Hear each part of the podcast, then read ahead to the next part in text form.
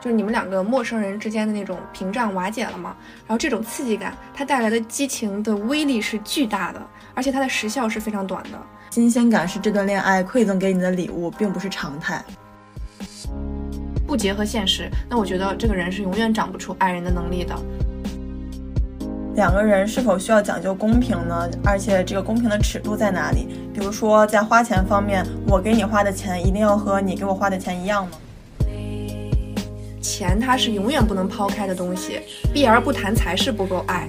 所以我觉得能坦然的去聊消费观，呃，金钱观，也是对之后彼此相互的体验的一种负责任吧。所以这段时间也就算是给自己一个缓冲期嘛。把一下子斩断感情的痛苦分布在这段时间内，主要是我爹都没有爹味儿，你给我展现出来你的爹味儿的话，我都很难受。你在那享受甜美的爱情时光，他在那说啊，今天是三块六毛八，然后加上六块三毛四。老公，你买的姨妈巾真香，用了之后肯定不痛经。真的很荒谬啊！就是心安理得的给自己的对象找个对象。说当你的另一半反复推脱或者是拒绝你的某个要求的时候，那多半是他认为你的价值和你提的这个要求是不匹配的。但是他给我讲了这些的时候，我真的觉得我在黑暗中的那一部分被他找到了。勉强可以把这种归属感和爱连接到一起，那其实就是我们贯穿终生要去追求的一个东西。我觉得爱人的能力很重要，但同样被爱的能力也很重要，是一种内心深层的东西，在不知不觉中改变了构造，被搭建得更厚实，被填充得更温暖，在不可见之处形成了一种强大的力量推着你，一种踏实感包裹着你。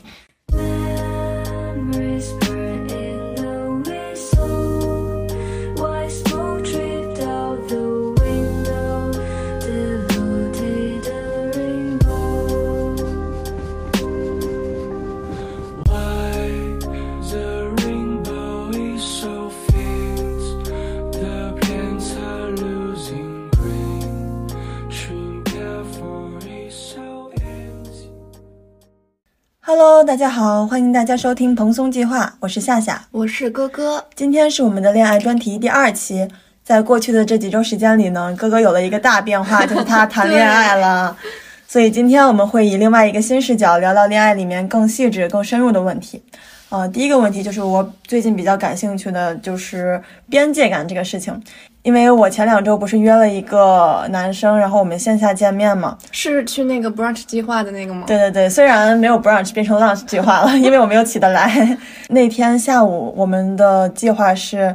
他带我去打那个 Switch 那个电玩，嗯，呃，打过 Switch 都知道，它有大厅或者是包间的那种，哦，单独的房间，对对对，单独的房间就是两个小沙发，然后前面一个大屏幕，然后两个人拿手柄玩嘛。我感觉有点像那个私人电影院的那种，对，稍微有一点。然后他当时进去的时候，第一个就说的是有没有包间，就是他没有问我，但是确定了肯定是要去包间。然后当时有几个可以选，然后那个工作人员就问我们要去哪个嘛，然后他就是让我来选。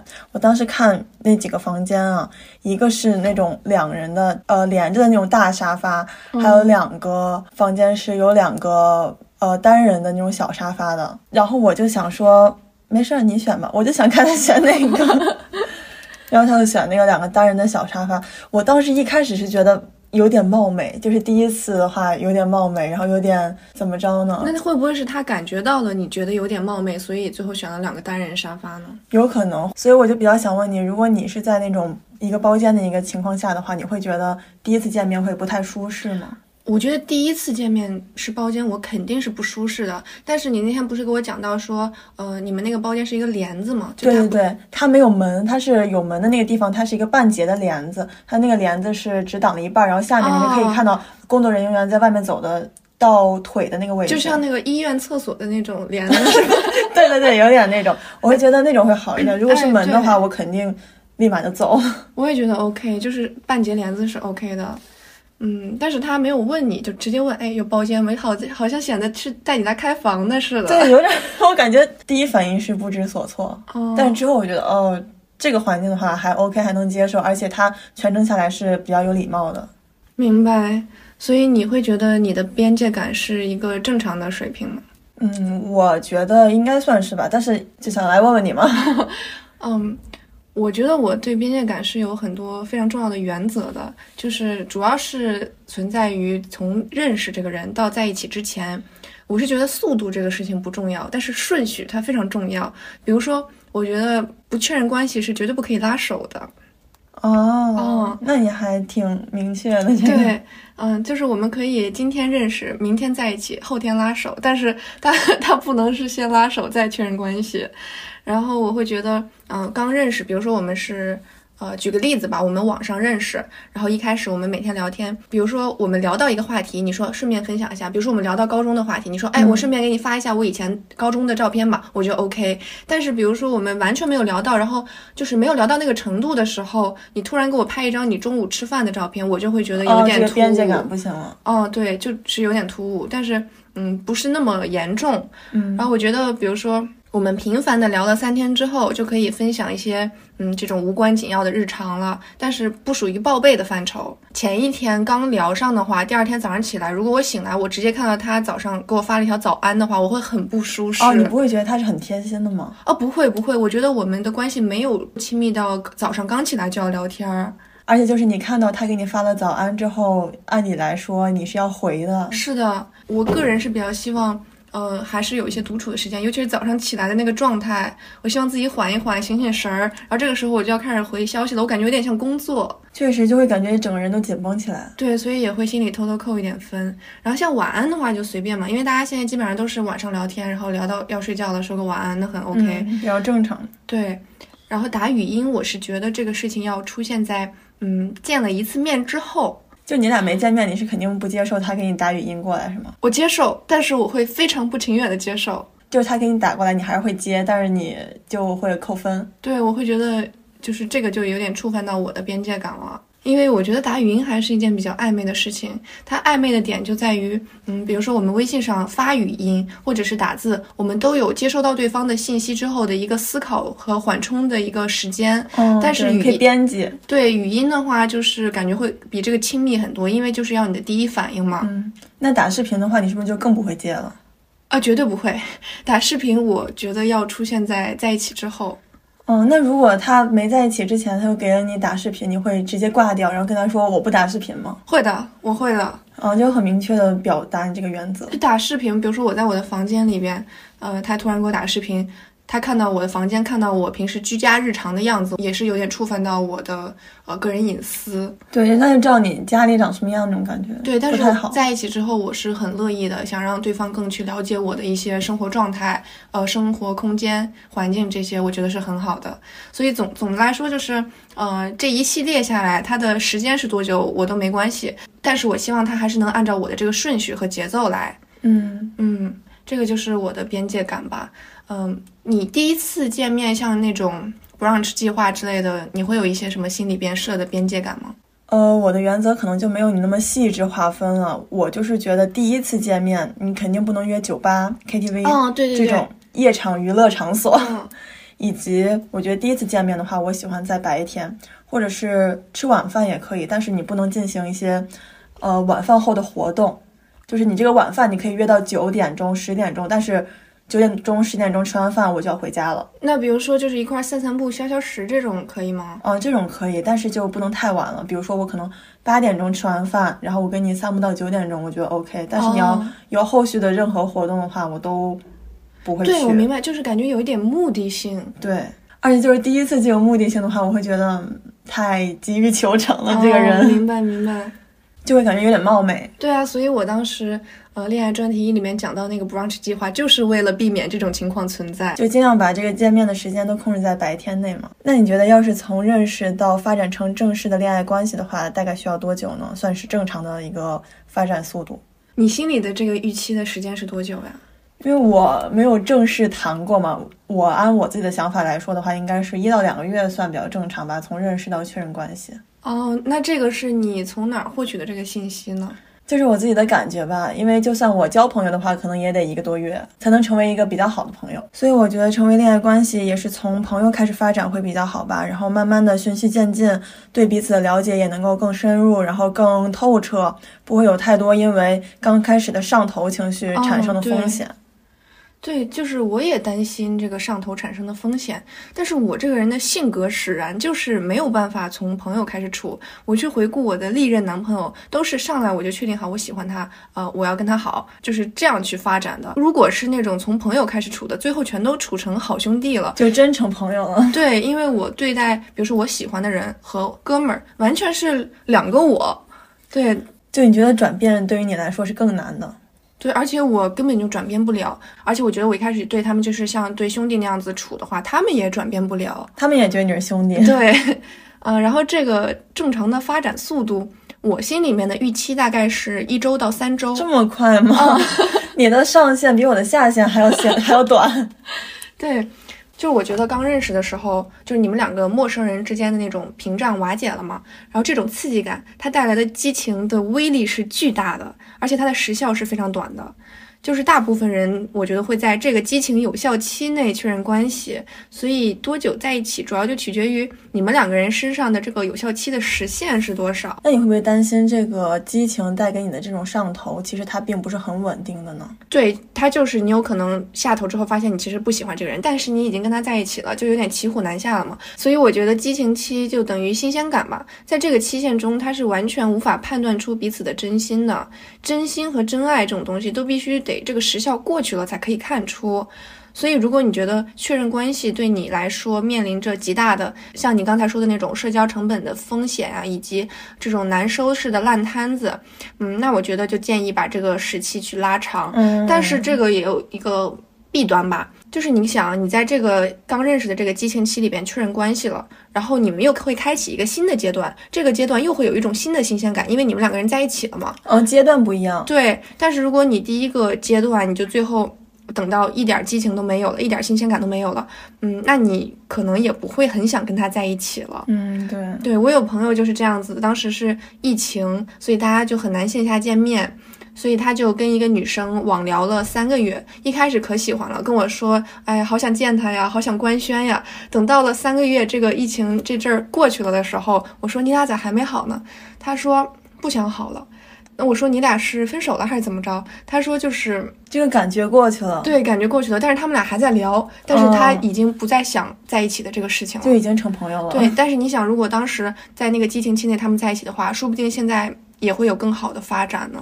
也是，但激情期在一起还是有一定的风险。就比如说，你在这个上头的期间，因为这个对方做了一些重大的决定，然后可能之后后悔也来不及了。比如说，你因为对方做了一个去某个城市的一些决定，这样的话，就算你分手了，这个结果也是难以挽回的呀。不是真的会有人认识几天就为了对方去另一个城市吗？就是我感觉肯定是有这样的人的。我说实话，我觉得如果真的做出这种行为，不应该怪到这个激情期。的这个头上，我觉得就应该怪你自己没有思考能力，嗯，啊，你自己对自己的前程不负责任，嗯，但我个人是不反对趁着热乎劲儿在一起的，虽然它不保险，但是恋爱本来就没有保险的说法，嗯，确认关系之后开启的那个新的激情期，很有可能在彼此对对方的进一步了解和付出中真的爱上对方，有点先婚后爱的意思啊，对对对，就是那种小说，就是你可能在。刚认识的那个激情期里，确实不喜欢他，确实是上头。但是你们进入下一个阶段了之后，你可能下头之后确实爱上他了。哎，真的有可能。对，所以我觉得趁着热乎劲儿开始处，也不是一件不好的决定。嗯，其实也是给自己一个机会嘛。好，那现在进入了一个正式的恋爱阶段了，你觉得在恋爱里面？两个人是否需要讲究公平呢？而且这个公平的尺度在哪里？比如说在花钱方面，我给你花的钱一定要和你给我花的钱一样吗？这才算公平吗？哦，就是，哎，会不会大家都觉得男生花钱要比女生花的多一点呢？其实我是这么觉得。作为女生而言，虽然我是觉得男女平等的，但是我觉得在恋爱过程中，男生就应该花更多的钱。就是你觉得男生多花一点，女生少花一点，这个才是所谓的公平，对吧？嗯，在我这个视角看来是的，呃，我心里面会大概有一个我觉得舒适且公平的一个区间吧。我觉得男生给女生花钱，这个比例就是男生花的钱比女生花的钱等于五比三到二比一之间。这么 精准。我觉得虽然我没有这么算过吧，但是你这么说，我觉得是差不多的。嗯，我会觉得如果就是低于这个五比三的比例的话，我就会觉得有点不舒适了。如果我真的喜欢这个男生，我就会觉得这个比例有点有点过于高了。嗯嗯，就不在我的公平范围内了。但你有没有听说过网上一个段子？这好像是真事儿，就是说，呃，男生女生在分手的时候，那个男的拉出来一张 Excel 表，然后上面记录着在这个恋爱期间他给这个女孩花了多少钱，还包括有一次他妈过来给他们包了一顿饺子，然后他数了这个女孩这顿吃了几个，他说这顿饺子我就按每个八毛给你算，你要还我多少多少钱。我当时看这我都震惊了，我说。你这八毛饺你还得算，你这活的有多精细？不是，他这个八毛是怎么算出来的？面粉、水，哎，水费要不要算上？把水费也算上。这个做饭包饺子的这个场地的租金要不要算上？对，还有他妈，然后打车来这个路费也得算一下啊，还要按他妈妈的这个每小时的工时费。我天呐，累死了！感觉。哇塞，我觉得就是最痛苦的不是说你跟他分手之后，他跟你要回那些钱的那个时刻，嗯，而是。你回想起来，你们之前在一起恩爱的每一刻，他的心里都在偷偷算计着几分几毛，那不膈应死了吗？哎，真的就是你在那享受甜美的爱情时光，他在那说啊，今天是三块六毛八，然后加上六块三毛四，真的真的太下头了。所以到底为什么恋爱中那么多人纠结这个钱不钱的事儿啊？我觉得是不是就因为不够爱啊？或者是不是就是？呃，我爱你，爱的多了之后就掺杂了更多东西了啊！不不不，我觉得就是这些复杂的东西是从你们两个爱的一开始就掺杂着的，只不过你们一开始选择避而不谈。但是我觉得钱它是永远不能抛开的东西，避而不谈才是不够爱，因为经济基础决定上层建筑嘛。嗯，也是，嗯，就是所有的体验都跟钱息息相关。那恋爱说白了就是一种体验嘛，对吧？嗯。其实我一开始也会对钱跟异性聊钱这个事情比较敏感，嗯，尤其是刚认识的时候，尽量就不提，嗯，就会觉得，呃，当有的男的跟你提到钱了，那就是他要准备开始跟你哭穷了。参考，参考下头男。对，但是当时，呃，我刚认识我男朋友的时候，我们两个好像才认识第二天，我们就有聊聊到这个话题。我就跟他说，嗯，我没有怎么跟异性这么聊过钱。他说这有什么？脱离开钱就是不到万不得已。我不希望我周围的人因为我调低自己的体验。所以我觉得能坦然的去聊消费观，呃，金钱观，也是对之后彼此相互的体验的一种负责任吧，是一种信任。就是你更了解对方的这些对于金钱的态度和消费的体验的话，呃，这也是之后你可以更好的尊重他的体验的一种方法嘛。所以我觉得现在很多人享受的就是他们认为的纯粹的爱情，纯粹的两个人之间的快乐。但真的爱得深了，开始聊钱了，就会降低一部分对爱情的满足感与幻想。加入了这种钱的责任后，就会变得更加的现实。也会很多人因为爱变得现实了，变得跟钱有关系了，然后就去逃避。我觉得这其实也是一种不够爱的表现吧。这都不能说是不够爱了，我觉得这种想法。说明这完全就不是爱情，他就只爱自己。对，这是你只爱自己的一种表现。爱情在你这儿是其实是假象，你爱的不是他，你爱的是被爱的感觉，你爱的是幻想。如果你只能接受永远活在就是像你刚才说的那种，呃，对爱情的满足感与幻想里，嗯，那就是你只能永远活在你自己构建出来的脑海里的那种粉红色泡泡里，不结合现实。那我觉得这个人是永远长不出爱人的能力的。嗯，不会爱人也很难被爱吧？对，我觉得。不能把爱情和现实结合起来的人，或者是不接受爱情和现实会结合起来的人，他就是没有爱人的能力的。但是很多人他就是没有爱人的能力，但是只想被爱。你觉得他能谈好恋爱吗？你就算爱人的能力和被爱的能力都没有，我觉得也是可以谈恋爱的，也有可能会遇到一个好的人。这个好的人就是爱人和被爱这两种能力兼具的人。你可以谈到一小段你觉得好的恋爱。但实际上，它并不是一段健康的恋爱，也一定不会长久。嗯，你觉得他好，只是因为你遇到了这个人好。但是你遇到了一个好人，这并不是爱情，对吧？只是说对方愿意付出。对，但是他也不会一直付出的。当他时间久了，他感受不到你爱人的能力的时候，他就会被消耗殆尽了。是的，嗯，明白了。哎，那我问你一个老生常谈的问题吧，就是爱你的和你爱的，你会选哪个？因为我真的很好奇。就这个问题的话，我选的这个人，我是要跟他结婚，然后过一辈子吗？是，那就是说，我选了我爱的那个人，他只是没有我爱他那么爱我，但是他已经愿意跟我结婚了，就是他爱我这个程度，是吗？不是，不是，就是。爱你的人和你爱的人，这两个人他们都愿意和你在一起，就你别管啥原因了，但你爱的肯定不爱你，以后也不爱你，你选哪个？那我肯定选我爱的。我真的，我跟他在一起之后，我探究一下这个新兴人类的思维模式，为什么不爱还非要在一起？然后我给写篇研究报告，我出篇 SCI，我出篇 SCI 之后给他踹了。啊，这人太奇怪了，为啥不爱还要非在一起？哎，这么细想一下。这道题问的好没用啊！对，就是这前提条件真的好多，我选一个我就跟他长长久久一辈子了。哎，我本来问你这个问题的时候是想引申出来一个观点，就是和一个本身就很好，而不是因为爱你所以对你好的男人在一起。但是没想到我们反而聊出来了这个题的一个 bug，大 bug 真的是。那我问你一个问题吧，就是你觉得两个人在刚认识没多久聊天的时候？如果对方说了一些可能并不是什么很严重，但稍微有一点下头，或者是不太符合你价值观，或者是你的聊天的模式的这样的话的话，你会不会直接指出来说我不开心？因为我前两天在 Tinder 上，就是一个社交软件上划了一个匹配到的一个男生嘛，然后他就说这个软件上遇到的人都好好啊。我就说为什么？他就说因为你就很好啊，因为你都很有品味，怎么怎么样。然后因为我觉得我很不喜欢被别人夸有品味这个事儿，哦，就是知道吧？有品味就代表就代表他他也夸了自己，对他说我的品味很好，然后我向下兼容了你的品味，对对对，我夸你的品味也很好。哎，我也会因为就是被夸品味好这个事儿，比如说听了我的歌单，然后说哎你听歌好有品味啊，对他就是说我主页关联那首歌，他觉得你很有品味。我说我这个品味好不好？我肯定是品味好，但是这个用得着你说吗？对呀，而且就你刚认识我，你就就是你又不是李荣浩，你凭啥向下兼容我听歌的品味？就你为什么不能说，哎，这首歌我也很喜欢听，我们好有共鸣啊？但是可能人家也是出于好意，没有想他可能没有想向下兼容的意思，但是说出来这个话我就是很不舒服。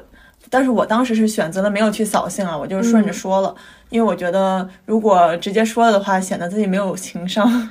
对，因为确实可能有一种情况，就是他自己说这个话的时候，他并没有想要向下兼容你的目的，他只是，嗯，不是那么了解，对，不是那么了解你这个人的一些点吧？对他可能就是有点拍马屁拍到了马蹄子上。那或者是像这种，嗯，他夸你听歌品味好，或者是他说，哎，这首歌我也喜欢。就这两个的差别，其实我觉得在有些人眼里没有很大的差别。嗯，但我这儿就感觉差别挺大的。哎，那你会觉得就是夸你，比如说你好棒啊，或者是你已经做的很棒了，或者说那个你好厉害啊，这两种你好棒和你好厉害，是不是能潜在的体现出来你俩的差距，也是那种向下兼容的感觉？你会有吗？我觉得是有差别的。在我这儿，你好棒啊，就是比较居高临下的夸奖，就是沾点爹味儿。但是你好厉害，就是比较发自内心的欣赏和认可吧。主要是我爹都没有爹味儿，然后你 你给我展现出来你的爹味儿的话，我都很难受。我明白了。哎，之前那个很火的电视剧《苍兰诀》不是有一个很火的台词一个片段嘛？就是那个长恒仙君夸我喽。那个你觉不觉得，就是照你刚才那么说，我突然在想，你会不会觉得小兰花是不是在放低自己的位置呢？其实我觉得这句话稍微是有一点点在物化自己了，但是因为小兰花的形象它本身就是很可爱的嘛，所以讲这个话并没有很违和。但是你单拿这句话出来，我会觉得是有一点点放低位置。哦，那你会觉得，比如有个男生跟你说：“哎，夏夏，你播客做的好棒啊。”这种你会觉得不爽吗？这个肯定不会，因为做播客这个，我确实是花费了长时间和很多精力和成本在做的一个事业，算是。嗯，这个夸奖它是符合现实情况的。但比如说我平常是一个懒蛋。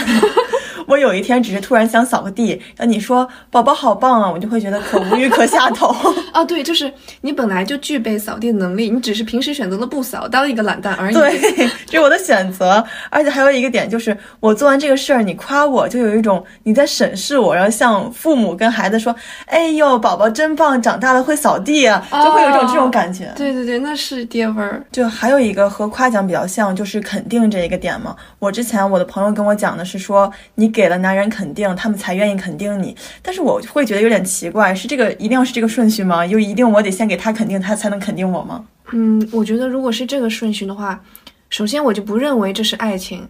爱你的人，他不会因为你夸他，他才夸你，这好像一种交易一样。哦，是的，哦，所以这不算是爱情，它就算是一种初始异性的一种社交技巧吧。啊，那这个是可以有的，我觉得是挺合理的。嗯，我之前还教我姐妹多夸自己的男朋友，但是后来不知道怎么回事就走歪了。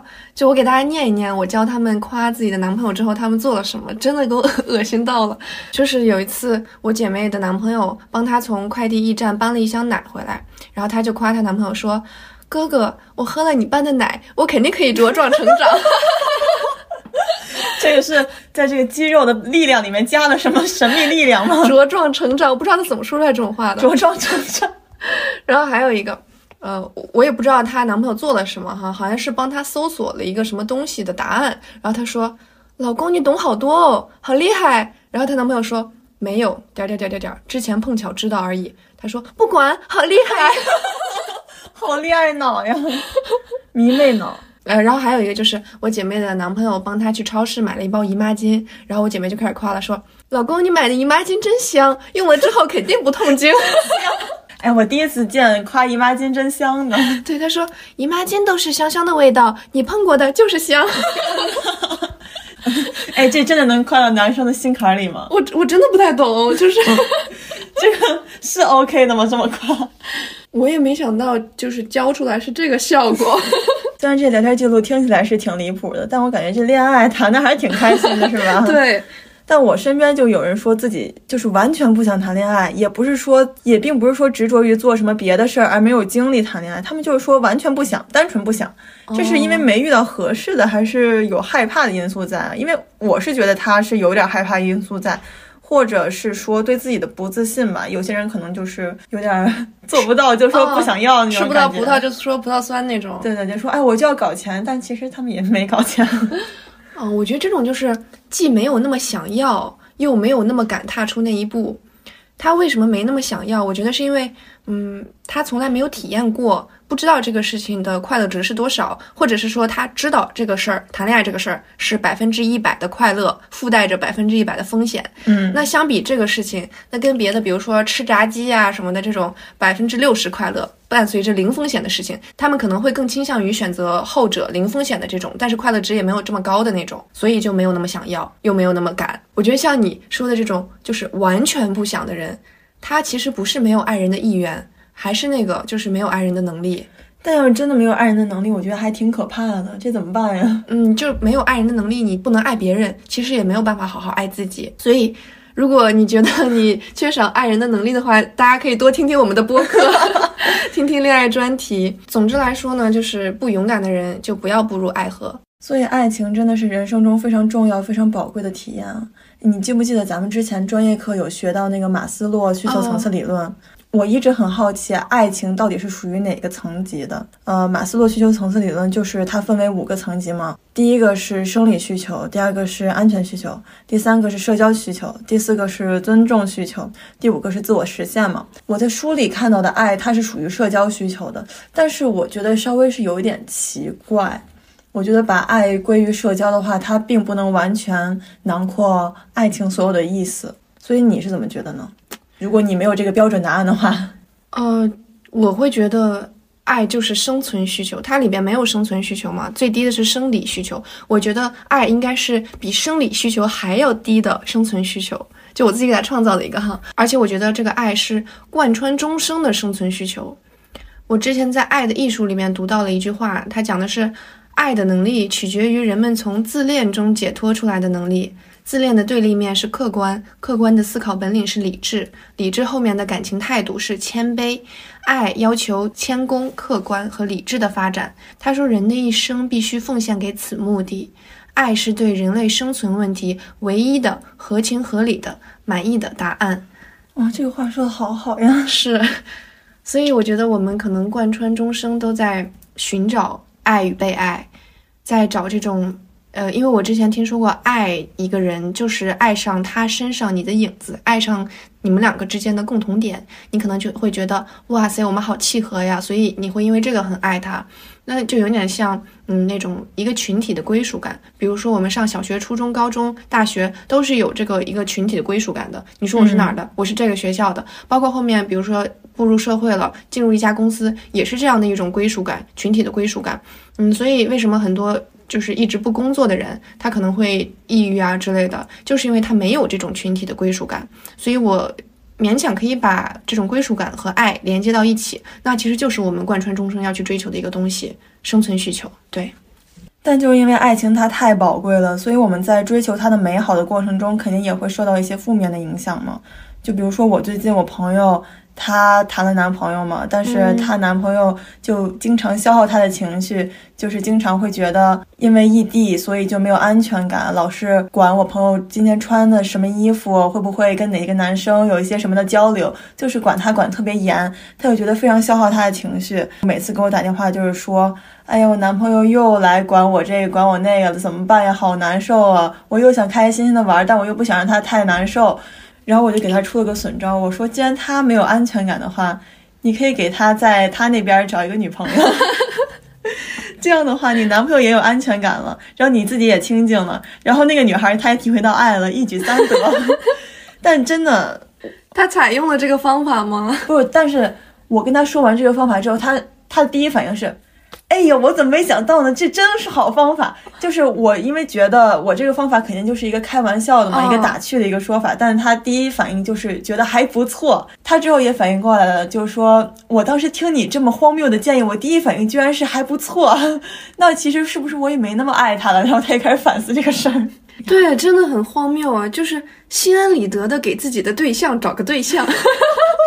他真的还爱吗？所以我当时也是这么觉得呀。我就跟他说：“你这种情况，你就只能这么待着了。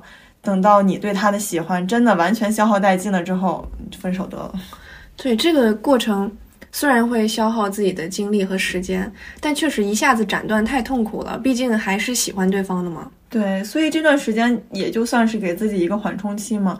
把一下子斩断感情的痛苦分布在这段时间内，哎，但是这样会不会我们只考虑了自己，只考虑减轻自己的痛苦了？会不会对对方不太好啊？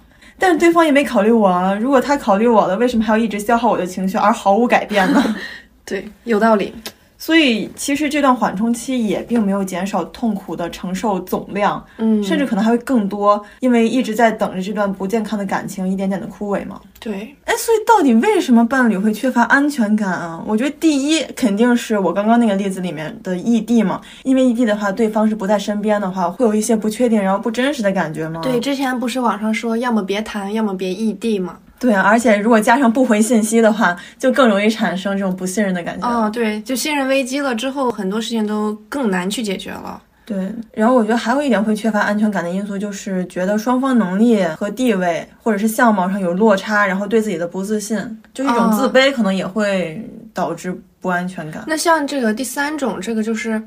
呃，源于自己内心缺乏安全感，是吧？对，就可能对对方没有什么。对，对方可能也没有表现出来说，啊，你长得比我丑啊，那就是 PUA 了。嗯对对对，嗯，那我觉得还有一种自己给自己找的这种不安全感，就是。可能是太喜欢了，就出乎意料的喜欢。我没想到我居然这么喜欢这个人。然后，嗯，如果他同时又是一个 J 人的话，他就会觉得，哇塞，我这么喜欢我，那我就缺乏掌控感了，有点失控了。对，失控了。然后，嗯，可能对方这个时候给的安全感已经很够了。这个很够，可能是基于一个正常的水平来讲。对对对，呃，那就是你自己的原因嘛。像这种，比如说。你本身就是一个很需要掌控感、很需要秩序感的人，那遇到这种情况了，你失控了，所以就会缺乏安全感了。所以你是不是就是你说的这样的人？对我是一个非常需要秩序感的人，我是那种呃每提前一周要把下一周的计划做好的，嗯，我不太能接受有人临时约我。但是我想一想，如果是我非常非常喜欢的男人临时约我的话，也 OK，嗯，也 OK 的，就是我愿意去找一个平衡点，而不是说因为我太爱他了，因为我太失控了，所以我就直接要把我喜欢的这个男人从我身上割下来跟他分手。所以这种失控感出现的话，你会怎么办呢？我我是会给自己设一个期限，嗯，因为我刚刚讲到那个新鲜感、激情期，嗯，它可能就是几周吧，我就会给自己设定，比如说我们现在在热恋期，我们现在激情期，那这两周里边我就允许自己发生比较大的波动，但是我可能会设置一个时间节点，从那个时候开始，我就还是要回归到自己正常的生活的轨道上面去。嗯，可能我会在前期，嗯，这个我设的这个期限里边，把自己生活的重心或者是多一点放到这个爱情上。对我会觉得，呃，这也算一个阶段性的体验嘛。那我会愿意让自己这段时间处于一个波动之中，但是它一定是要有期限的，嗯不然我会觉得不舒服。对，因为本质上你还是一个 J 人。是的，我没有办法让这个波动不波动，或者我没有办法呃控制自己对他的喜欢程度，强迫自己少喜欢一点。那我唯一能做的只能是让自己在一个期限内好好享受这些，之后还是重新找回自己的掌控感嘛。对，那如果普遍来讲的话，在谈恋爱中我缺乏安全感了，我能怎么办呀？这个就是我一般会选择一个办法，就是死忍，就是就忍吗？对，就死忍你。忍得住吗？能？我会在之后从两个人相处表现中来看，就是比如说今天我男朋友出去跟两个女生，他的两个异性朋友吃饭了。然后他给我拍了一张他在吃饭的照片，然后对面我发现那两个女生穿的都很漂亮，哎，好时尚呀，感觉，哎呀，怎么办呀？就有点，就心里那个感觉就上来了，嗯你知道吧？对，但是你说这个时候，我我我该说什么呢？我说你对面那俩是谁吗？那他已经提前跟我说过了，他跟他朋友出去吃的饭，那我已经知道这是他朋友了，那我能问什么？我说你这俩女性朋友怎么穿的这么好看？对，所以思来想去，我觉得最好的办法还是死忍。就因为你说什么都感觉不太合适。对，而且可能还有一个原因是，嗯，从其他方面，包括呃之前的一些表现来看，我是相对有安全感的，所以在呃这个情况出现的时候，我可能就一小点点的波动，那我觉得我是忍得过去的，那是 OK 的。然后后面我会再从他的日常表现里来看他跟这个异性朋友的一个界限感。对，所以第一种方法就是死忍嘛。我觉得第二种就是直接对峙，双方对峙。我就说这个女的是谁？然后，但我觉得一般选择对峙这种方法来解决安全感这个事儿的话，就很容易出现信任危机，然后就很容易导致分手啊什么的。所以我觉得在选择死忍和对峙这两种不同方式的时候，其实已经对结局有了一定的倾向了。对，因为我也感觉就是你忍不下去了才去对峙去的。是的，所以你其实是对你男朋友异性朋友的接受程度还 OK 的那种，是吧？是的，但是我就很不理解，我有两个原来玩的很好的男性朋友，啊，他们就因为谈了恋爱就退群了。你知道，就是我们几个人玩的很好的群，就是每次约饭啊、干什么啊都会在这个群里聊天。就是一个小团体，大家都是好朋友的感觉。对，就是那种每天都要发几百条微信的那种群。哦，他们退了这个群，就说因为要谈恋爱了。我感觉这就是软性绝交了。说实话，对于我们来说。是的，我看到你看中这个小团体的朋友的重视程度，我就能感觉到。我觉得很奇怪，为什么你就谈个恋爱就要退群吗？我们已经玩的好这么久了，你就因为一个女朋友，对你观察你现在的情绪啊，我觉得有两个原因。第一个就是，呃，它存在一个价值比较，你的这个异性朋友，他看待你们之间这个友情的关系。呃，跟他自己女朋友的情绪价值相比，他选择了后者，所以我觉得你们两个的价值观，就包括你这个退群的朋友跟其他群里面这些正常的朋友的价值观是完全不同的，你们没有办法相互理解，所以我觉得如果这样的话，那也不必惋惜。也是，嗯，我对我谈恋爱的时候，男朋友的异性朋友包容的程度是很高的，但是我觉得也是相对健康的哈。前两天我男朋友给我发消息说，他从小一块儿长大的一个异性朋友，呃，最近失业了，很迷茫，想找他喝酒，然后聊聊天儿，倾诉一下这样。他就问我说能不能去，以及什么时候能去。我就说都 OK 啊，看你自己，你不要把自己喝难受了就行。然后我当时甚至还想提醒他一句，我说你跟人家女孩喝酒，喝完了记得把人家送回去。哇，你真的是好大度啊！对啊，因为那个女孩她是从郊区过来嘛，我就会觉得那晚上喝完酒了，一个人打车回去，对，很很不安全。像这种情况，我当时分析了一下，我觉得也不是说我很宽容，或者说我不在乎他，我觉得都不是，我觉得主要是源于我相信他，也相信我自己。我觉得在感情里边，如果信对方也信自己，这个状态其实就真的有点无所畏惧了。嗯，就非常的一个坦然。嗯，而且我觉得是一个比较好的状态吧。但是我以前也有过过度宽容的情况哈，就是我跟朋友说了，我才知道他们理解不了，我自己以为是很正常的。呃，我当时谈的这个男朋友呢，他是我们学校的，然后我因为家里有事儿，我五一的时候回了一趟老家，然后再回来的时候，有一天我陪他去网吧打游戏，我就看了他 QQ。但大家其实都不怎么用 QQ 嘛，都用微信。我看他 QQ 上跟他的一个女性朋友聊天，说我女朋友去外地了，这几天我们刚好可以出来约个饭。然后说不要在微信上回我，就在 QQ 上。他查微信不查 QQ。就当时他在我旁边打游戏，我就看到他那个冷汗嗖嗖的往外冒。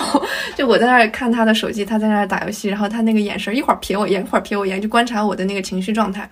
嗯，我感觉他好像以为这个是一个就是非常严重的问题，天大的事儿，对，要上升到分手的这种问题。但我当时看完之后，我就没有什么波动，我觉得 OK 啊。然后我觉得他也不是一个会上升到要分手的事儿，所以我就觉得没啥必要吵。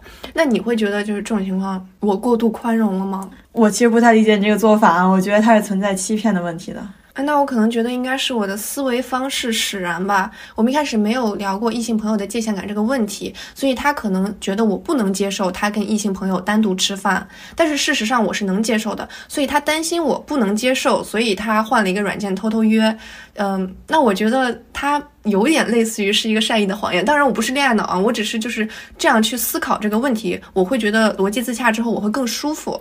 哦，就是对于你来说，他跟一个异性出去约饭，相当于他跟哥们儿一起出去约饭，你都是可以接受的这样的一个程度啊。对，比如说就是，比如说今天你想在我的宿舍里吃顿饭，但是你担心，呃，我觉得有味儿，所以不让你吃，所以你就偷偷跑到楼道里吃了。但是其实我是能接受你在我宿舍里吃饭的，有有有这个意思，就是其实你是完全能接受的。对我就会觉得我想通了，我顺着他的逻辑去想一遍，我觉得是 OK 的，那我就不想再去上纲上线了。但是我还是不是很理解啊！不管怎么样，他这个欺骗的行为还是存在的。哎，但是我觉得可以下降到隐瞒吧，把这个欺骗下降到隐瞒。我是没觉有啥区别，我是觉得差不多哈。行吧，因为恋爱专题一里面，我们更多的讲的是在一起之前需要注意点什么吗？那你觉得像刚在一起的时候有什么要注意的事项或者是雷点吗？嗯，我觉得第一条就是我会总结出来。过度暴露需求会让对方下意识想逃离。呃，就比如说，如果你刚跟他认识三天的时候，你跟他说我有抑郁症，像这种对，好冒昧，对，你就过度暴露你需要被爱的这个需求，他可能就会想，那我跟你在一起，我需要付出，嗯，可能正常恋爱关系的十倍的爱。有人可能会吓跑对方。对，所以这个就叫做过度暴露需求，然后对方会想要逃离。还有比较好看出来的就是，比如说，当你的另一半反复推脱。或者是拒绝你的某个要求的时候，那多半是他认为你的价值和你提的这个要求是不匹配的。嗯，比如说你说我想去滑雪，他说，哎，最近忙，过两天吧。然后过两天你又说你想滑雪，他说，哎，这两天没钱，过两天吧。说白了，他就是不想跟你去滑雪，以及不觉得你值得他陪你付出这个时间和精力和金钱去滑雪，去满足你的这个需求，他觉得不匹配，不值得。嗯，这是第一点。所以就是如果反复出现这种情况的话，那千万就不要觉得只是。啊，他是真的忙，或者他是真的没钱，那其实就是不匹配，要正视这个东西。刚在一起还有一个很重要的点，就是你要去认清你爱的到底是他，还是他眼中的你自己。嗯，我觉得我会有一个思考，就是和别人建立情感连接而获得的这种快感，到底是来源于对自己在沟通中的表现的满意呢，还是对自己给自己在对方心中塑造的这个形象和人设的成功，还是说？嗯，来源于对对方对自己表现出来的那种认可而产生的成就感和虚荣心呢？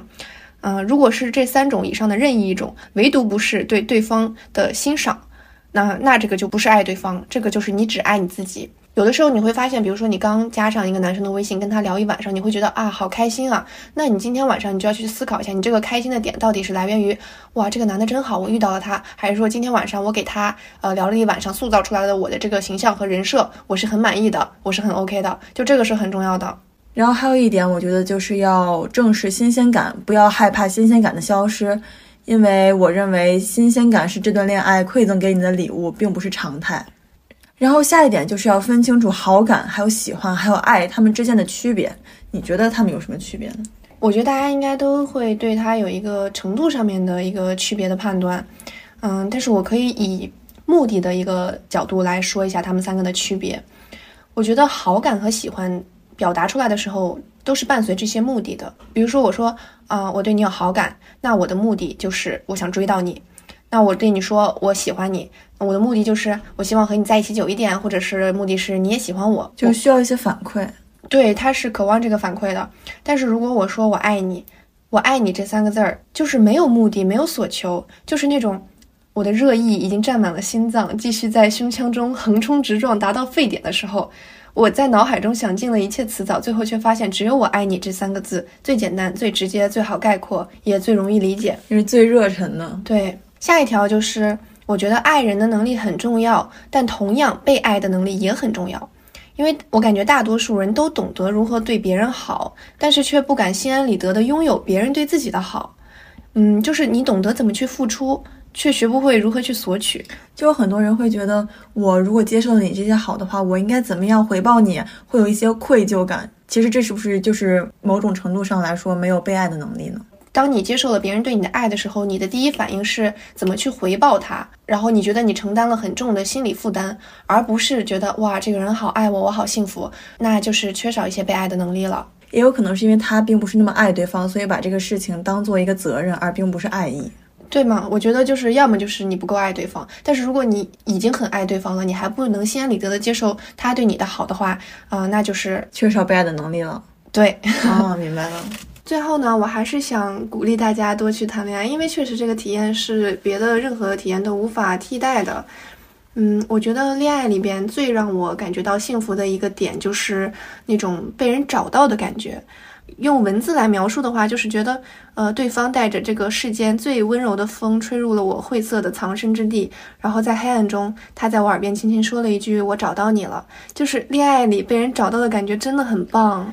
哎，那你觉得在恋爱里面是找到别人的感觉更好，还是你被找到的这样的感觉更好呢？我觉得是一样好的。就是把对方的事情和自己的事情看得同等重要的时候，会觉得这两个是一样好的感觉。我最近谈恋爱，就是有一个瞬间，我感觉我没有任何办法不爱上我眼前的这个男人，就因为我有一些纹身，有的是近期纹的，我觉得很好看的，有的是比较早之前的了。那些我觉得不太好看的纹身，确实现在也不是很符合我的审美了。当时我男朋友就说，能不能加一下你的抖音？呃，我说算了吧，我不太玩抖音，但其实是因为我抖音上有很多露出来纹身的照片和视频，我会觉得这个男生他或许不能接受我有这些纹身，或许他会觉得我的纹身丑，或许就是这个男的觉得女孩子有纹身就是不太好之类的。总之，我就是会比较在意这个事情吧。就是我的胸口上是纹了一只蝴蝶的，他当时就跟我说了一句话，说他完全不这样觉得，他觉得非常好看，而且他还说了一句，就是不是因为你的胸口有了这只蝴蝶所以好看。而是因为这只蝴蝶存在于你的胸口，所以这只蝴蝶才好变得好看。就是我当时听了他说这句话之后，我就觉得自己很幸福。然后更幸福的呢是。我说那是你觉得这只蝴蝶这个纹身图案比较好看，那我那些你认为不好看的图案，你会希望我洗掉吗？他跟我说了一句话，说不会啊，我很难想象你身上会有任何我觉得不好看的东西，而且就算我觉得不好看，你又为什么要洗呢？你又不是为我而活的。然后他最后还说，我希望如果有一天你纹了新纹身来问我，哎，这个好不好看的时候，我说了不好看，那我希望你那个时候的反应不是难过，而是很不屑的对我说一句，切，你真的一点审美都没有。哎，这种真的非常正向啊，对，这真的戳到我了。就那一个时刻，我感觉自己真的被找到了。因为我对于这个纹身的态度，可能是早年那种叛逆，我觉得好好看，我就我行我素，我就特立独行，我就特好。但是时间久了，嗯，看到身边一些人的目光的时候，我会觉得，哎，那我还是稍微遮一下吧。甚至有时候 P 图的时候，会把这些图案给 P 掉。嗯，就有点自卑。对，会有一点。但是他给我讲了这些的时候，我真的觉得我在黑暗中的那一部分被他找到了。哦，那其实我明白了，就是对方觉得你找到他了，你才更有可能觉得自己被找到了，就是这个是相互的。就如果对方一点都没有觉得他被你找到了，你怎么又会有这样的感觉呢？所以我感觉这个是一个充分必要条件。你真是一个很理性的人。好了，那到这期节目的最后呢，我想给大家分享一篇我最近写的日记，我给大家念一下。和人建立情感连接真的是一件太神奇的事情了。仅仅通过了几天的时间和别人建立亲密关系，自己独处做事的心境却发生了很大的变化，是一种内心深层的东西在不知不觉中改变了构造，被搭建得更厚实，被填充得更温暖，在不可见之处形成了一种强大的力量推着你，一种踏实感包裹着你，一种随时可能会有新惊喜的期待感出现了。日子还是一样的普通的一天，心境却完全不同了，而且你会知道，在之后平常的每一天，你都会更幸福。